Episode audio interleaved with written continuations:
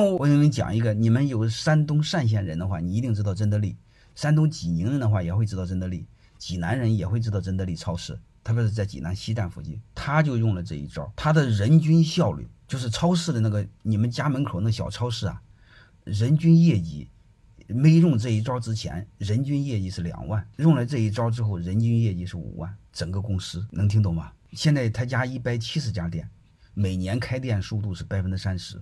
每年利润增长是百分之二十，基本上是复合增长能到百分之五十。这个我就跟你谈这些，你会发现它背后的目标的设计，它是用的竞争啊，竞争完之后，它用的是什么？用的我刚才我讲的干股激励，它背后就这么个逻辑。最底层的东西用好之后，下边就简单多了。你比如刚才那个同学问绩效管理怎么做，薪酬设计怎么做，我告诉你，他家就没有，他家连考核都没有。能听明白的意思吧？这是我唯一见到的一家没有考核。你比如这个店，你定的目标一百万，那你就定啊，超过了你完成，超不过了你补上，就这么简单。它是过程中根本就不用考核，考什么考？所以管理就变得非常简单了。如果各位，我一再说，如果你们不从底层解决问题，你就表象谈表象。能把你给累死。你比如你想做薪酬考核，这个东西我肯定懂啊。你首先要做是什么？岗位价值评估。对于你们我们小公司，你根本受不了。你刚评估完之后，你会发现这个岗位半年之后废掉了。但是那个全做完的一年啊，岗位价值做完后做薪酬设计，然后做完之后再做教呃这个薪再再做培训，全前后再做考核，然后再做任职资格，再做岗位说明书，再做岗位职责，回来一折腾两年。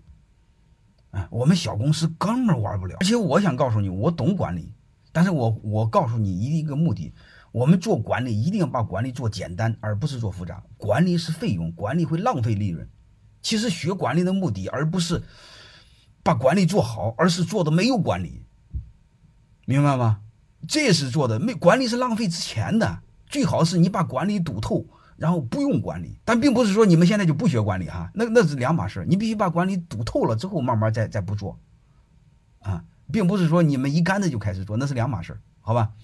呃呃，小公司和大公司都一样的事儿。泰山管理院也也也也有一百个人哈，我讲的都是呃我讲的都是小公司啊，包括那一百家超市，他刚开始来上学的时候，他也五六十家小超市，都是小公司。而且我刚才跟你们说过，我不媚权，我不媚权啥意思呢？